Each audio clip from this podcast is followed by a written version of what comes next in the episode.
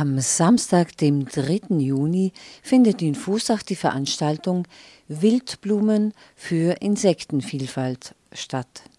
Um 10 Uhr treffen sich Interessierte in der alten Stickerei Montfortstraße 4 in Fußach.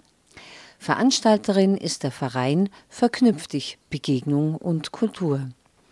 Die Einladung zur Veranstaltung Wildblumen für Insektenvielfalt lautet Blumenwiesen und magere Blühflächen sind wichtige Lebensräume für heimische Insekten und Wildbienen. Wie es im eigenen Garten gelingt, einen dauerhaften Lebensraum für Insekten mit heimischen Wildpflanzen zu schaffen, zeigt Landschaftsplanerin und Naturgartenberaterin Simone König. Mehr dazu erzählt jetzt Simone König selbst im Gespräch mit Ruth Kannermüller. Hallo Simone, herzlich willkommen bei Brot und das freie Radio. Vielen Dank für die Einladung. Dein ganzes Leben hat sich bisher in beruflicher Hinsicht um Pflanzenbiodiversität gedreht. Du hast an der Universität für Bodenkultur in Wien Landschaftsplanung und Landschaftspflege studiert, hast Erfahrung in der biologischen Landwirtschaft, Biogemüsebau, Biostaudengärtnerei, warst beim Netzwerk Blühendes Vorarlberg, mehr Blütenreichtum für Blumen und Insekten und hast dort auch einen Lehrgang Blühende Landschaft entwickelt und durchgeführt. Du warst auch Elblerin, Seit 2020 bist du selbstständig als Beraterin im Bereich Biodiversität, Pflanzung naturnaher Wiesen, Gemeinschaftsgärten. Wie bist du zu der Entscheidung gekommen? Ich habe schon sehr früh eigentlich Interesse für den Garten gehabt. Schon bei meiner Oma gab es einen schönen Garten, also einen Nutzgarten und auch Wiese und daneben gleich den Wald. Und während dem Studium habe ich dann eben die Biolandwirtschaft für mich entdeckt und habe zahlreiche Praktika auf verschiedenen Höfen absolviert und ja, da kommt man natürlich sofort mit Artenvielfalt, Biodiversität in Berührung und jetzt hat sich das als Schwerpunkt herauskristallisiert, weil es eben diesen Mangel an Blütenreichtum in unserer Kulturlandschaft gibt.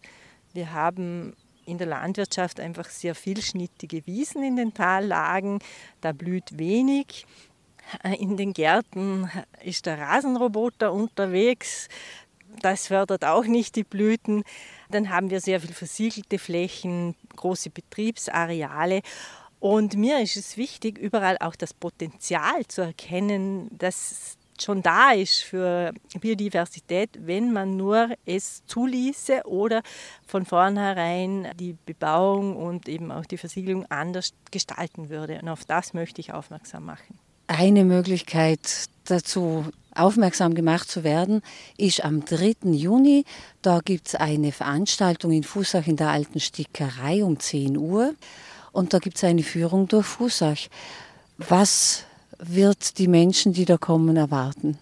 Es ist sehr schön. In Fußach ist die Brunhilde Häusle im Auftrag der Gemeinde sehr aktiv. Sie hat zahlreiche Blühflächen im Zentrum von Fußach gestaltet. Sehr viel mit magerem Substrat. Die werden wir uns anschauen und äh, auch besprechen, was die Vorteile sind, wenn man das so macht. Dann äh, gibt es eine Privatinitiative, die auch eine Blumenwiese für sich entwickelt hat, indem er am Rheindamm und am Bodenseeufer dann auch Samen geholt hat und sie im eigenen Garten ausgestreut hat. Und schlussendlich schauen wir uns noch den Rheindamm an, der im Moment sehr artenreich blüht, um zu sehen, was ist denn so eine heimische Blumenwiese, was wächst da, welche Insekten können wir da finden. Und danach gibt es in der alten Stickerei noch einen Theorieteil, wo ich so ein bisschen erläutere, okay, wie kann ich jetzt im eigenen Garten mich dem Thema annähern, was muss ich machen für die Bodenvorbereitung, wo bekomme ich Samen, wie muss ich das dann danach pflegen, damit es eine schöne Blühfläche wird. Genau, man kann eben auch ein Garteneck vielleicht dann dazu bestimmen, dass es eben ein bisschen mehr Wiese ist und weniger Rasen Und da kann man sich Tipps und Infos und ganz viel Fachwissen bei dir holen.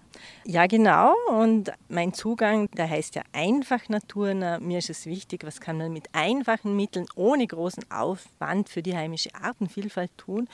Und ja, oft einmal ist das einfach nur das Wachsen lassen. Also indem man eben wie du sagst, einen Teil im Garten, ein Stück Rasen wachsen lässt, sich einmal anschaut, was sich da entwickelt, was da wächst Gras, aber da wachsen wahrscheinlich auch schon Blumen, was kommt da, was falten sich denn da auch für Insekten auf, das verändert sich dann auch von Jahr zu Jahr.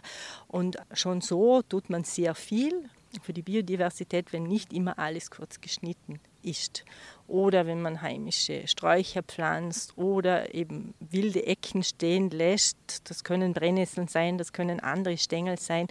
All das ist ein wichtiger Beitrag für die Artenvielfalt.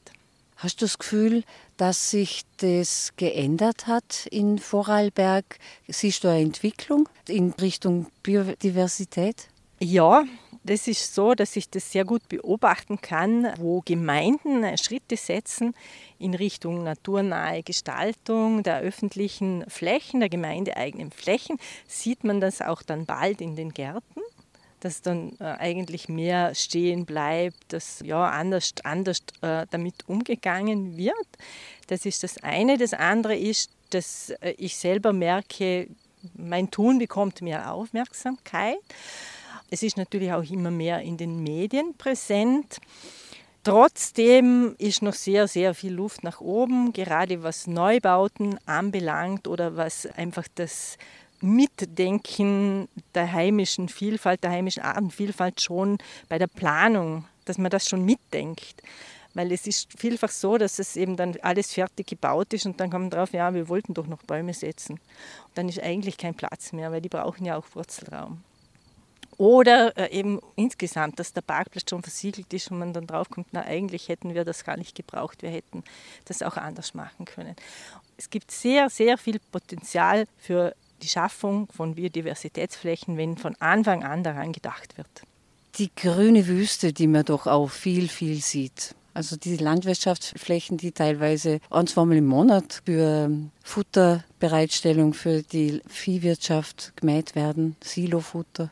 Hat sich da was getan? Ja, das ist natürlich eine Frage, die wir auf einer anderen Ebene, auf einer ökonomischen Ebene diskutieren müssen.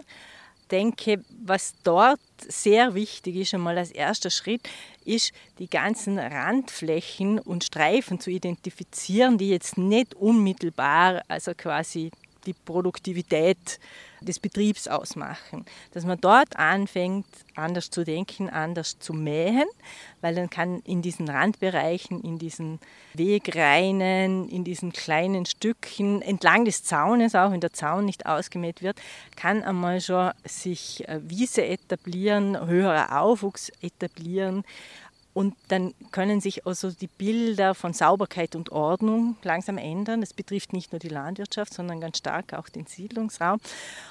Und selbstverständlich auch auf den landwirtschaftlichen Flächen braucht es ein Umdenken und das findet auch schon statt, aber das geht halt nicht so schnell. Letzte Frage. Was möchtest du der Welt noch mitteilen? Ich möchte jeden dazu ermuntern, das äh, im eigenen Bereich auf jeden Fall auszuprobieren, im eigenen Garten. Es geht auch am Balkon. Ja, wenn man Inhaber eines Betriebs ist, natürlich am Betriebsgelände, auch äh, die Gemeindeverantwortlichen dazu auffordern. Ja, das Erste ist wachsen lassen und beobachten. Dann sich überlegen, ja, was könnte ich irgendwie für Akzente setzen mit heimischen Pflanzen und das so sich entwickeln lassen. Und ich biete gerne meine Beratung an, jederzeit. Es ist eine spannende Reise. Das war ein Interview mit Simone König. Sie teilt am Samstag, dem 3. Juni in Fusach, ihr Wissen zum Thema Wildblumen für Insektenvielfalt. Um 10 Uhr treffen sich Interessierte in der alten Stickerei Montfortstraße 4 in Fussach. Veranstalterin ist der Verein Verknüpf dich, Begegnung und Kultur. Um Anmeldung zur Veranstaltung Wildblumen für Insektenvielfalt wird gebeten. Weitere Informationen gibt es über die Facebook-Seite des Vereins verknüpft dich in einem Wort geschrieben und mit UE. Weitere Informationen über die Arbeit von Simone König findest du unter www.einfach-naturnah.at.